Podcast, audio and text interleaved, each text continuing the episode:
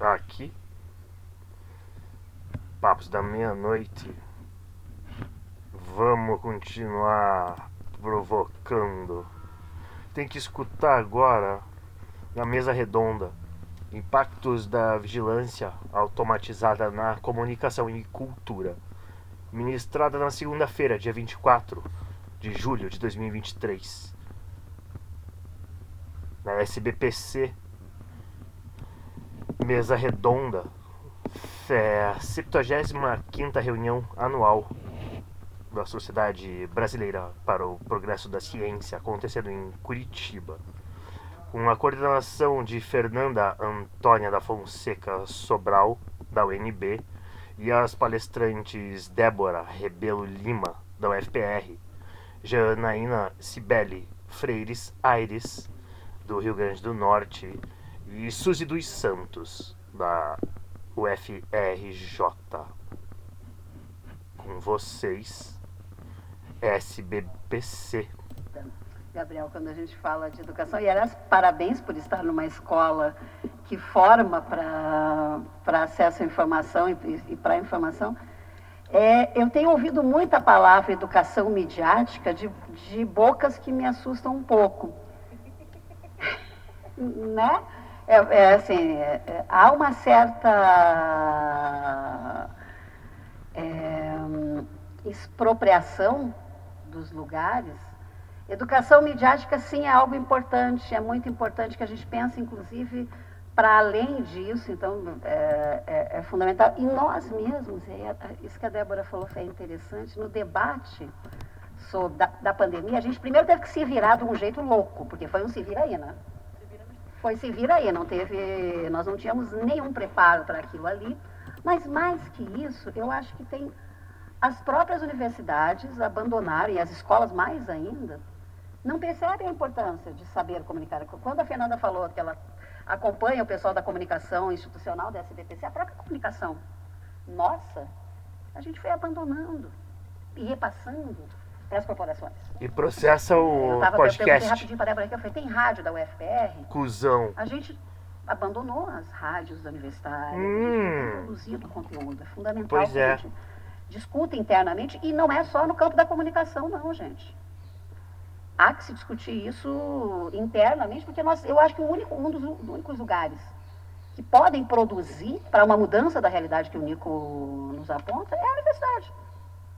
A gente tem é, capital simbólico para isso, a gente tem é, recursos humanos para isso. Não, a gente processa a, gente a mudança. econômico para isso, a gente começar a ter serviços disso a preço mais barato, com acesso melhor. Então, eu acho que é, é um esforço, mas é um esforço de militância. Eu não vou usar advocacy, não, para não ser gringa.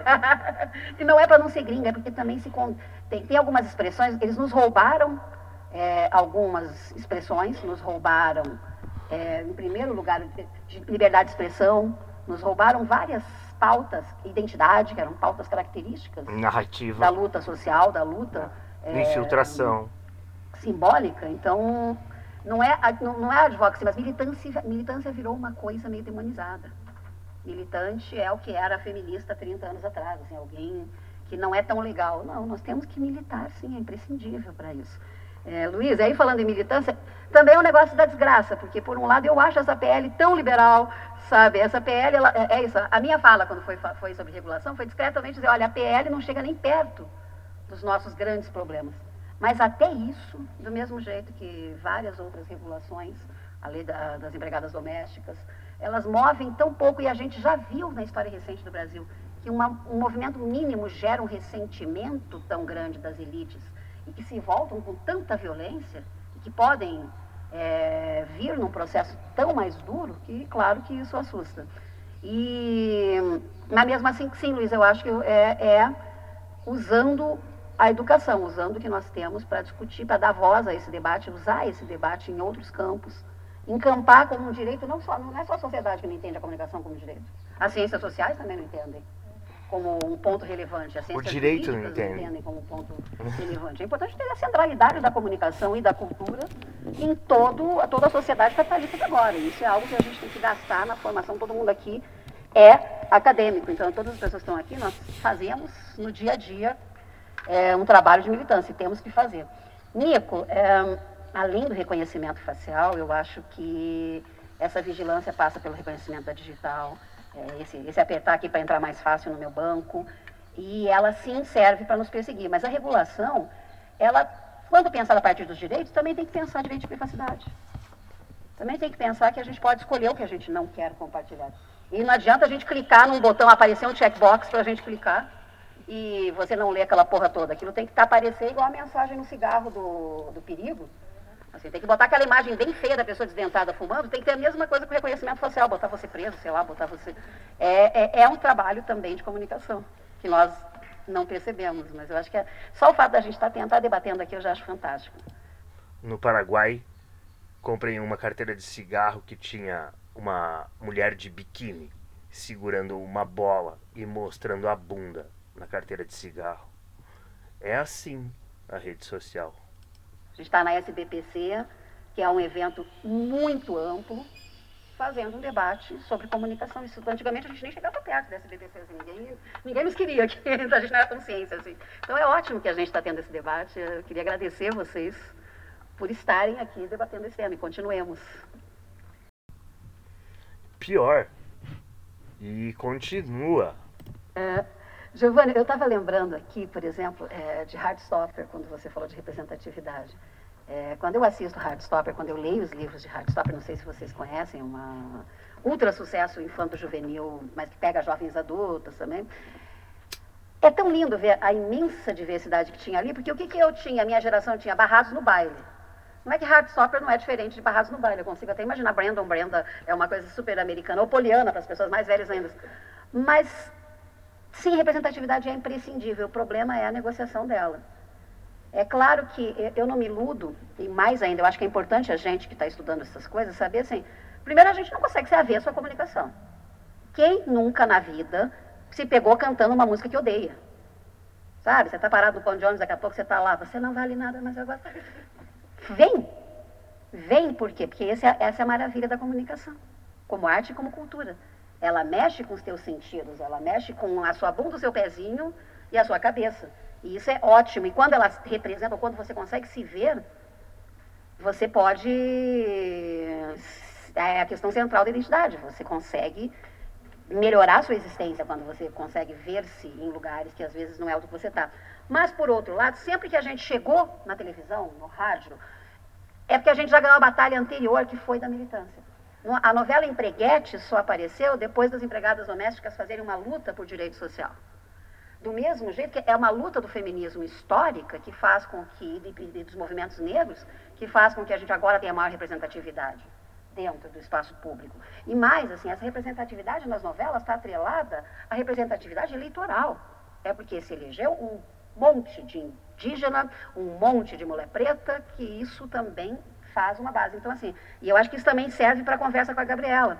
É, eu entrego meus dados também. Eu sei você. Como é que eu vou fugir, gente, da Alexa? A Alexa é ótima. Ela me mapeia, mapeia. Ela sabe quem é. Já entreguei meus filhos. A Alexa serve para mim essencialmente para mandar meu filho tomar banho, mandar meu filho fazer dever. Eu acabei de mandar o adolescente de 14 anos. É, cortei a internet e mandei ele, ele tomar banho. Daqui, de Curitiba, meu filho lá no Rio de Janeiro, na Tijuca. É, a gente entrega pela praticidade, sim, mas é a política que faz com que a gente discuta o quanto a Alexa pode levar e fazer, o quanto é, essa nossa identidade pode ser roubada e o quanto, pelo contrário, quanto é nosso direito ter acesso a essas coisas e outras mais. É a relação, por isso que eu, eu fiz, é, assim, eu gosto muito desse mapa de você perceber assim, é o local, é pensar no apresentador daqui para entender que em quem a gente vota aqui, em quem a gente vota para reitor e como a gente discute no DCE, no CA, como a gente faz a nossa vida acadêmica, reverbera lá. É militância, é construção política. Eu sei que tem, quando a gente está falando com economista, a gente sempre vê a centralidade da economia nesse pacote, mas como nós somos da economia política da comunicação, é fundamental a gente perceber o foco político disso. Tudo isso é política, tudo isso é esforço político. E quanto mais nos naturalizam que nós não devemos politizar os debates, mais ainda. E aí isso entra também na questão do Felipe, é a mesma coisa. Condicionar espaço, na música, por exemplo, desde que inventaram a música de três minutos para tocar na rádio, é, inclusive o Gil tem uma música, essa é para tocar no rádio, que é ótima. É, tem toda uma história de quem produz música que não é de três minutos não entra. É, esse condicionamento é da lógica industrial. E a lógica industrial é muito boa para fazer chegar no mundo inteiro, mas ela é muito boa também para fazer o que não interessa não chega, encaixotar e botar num negocinho quadradinho. Mas aí vem a contradição, né? Ela só explode quando você faz alguma coisa diferente. Sempre tem um diálogo. Então, eu acho que é a política que faz com que você tenha o direito de ter um espaço. E a política, quando eu digo é o seguinte, por exemplo, edital de fomento.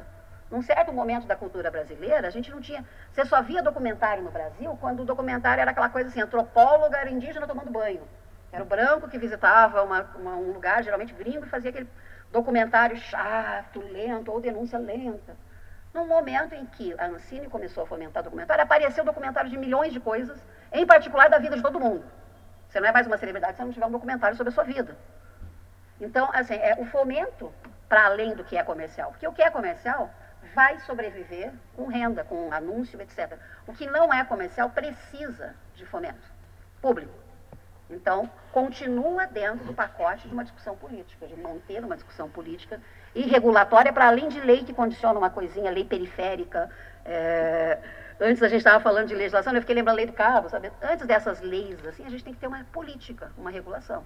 E isso a gente faz desde esse debate aqui até o cotidiano nosso, é, é, é trabalho de vida, é botar uma, uma parte da vida política na nossa vida. A gente tem que estar o tempo inteiro. Vida política não é só falar mal do presidente da República, é exatamente essa prática cotidiana.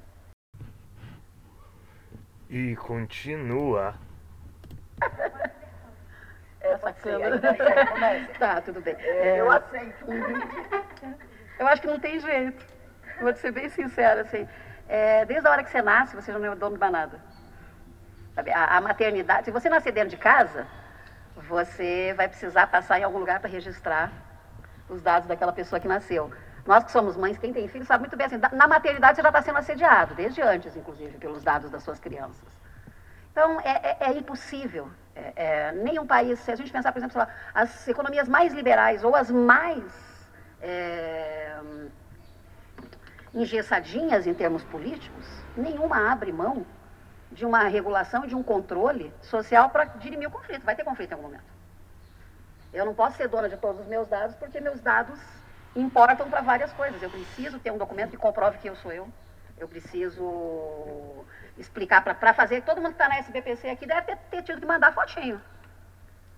É, a gente tem reconhecimento facial na, na, na, sociedade científica. A gente, você, não, é, você não vai no banco sem.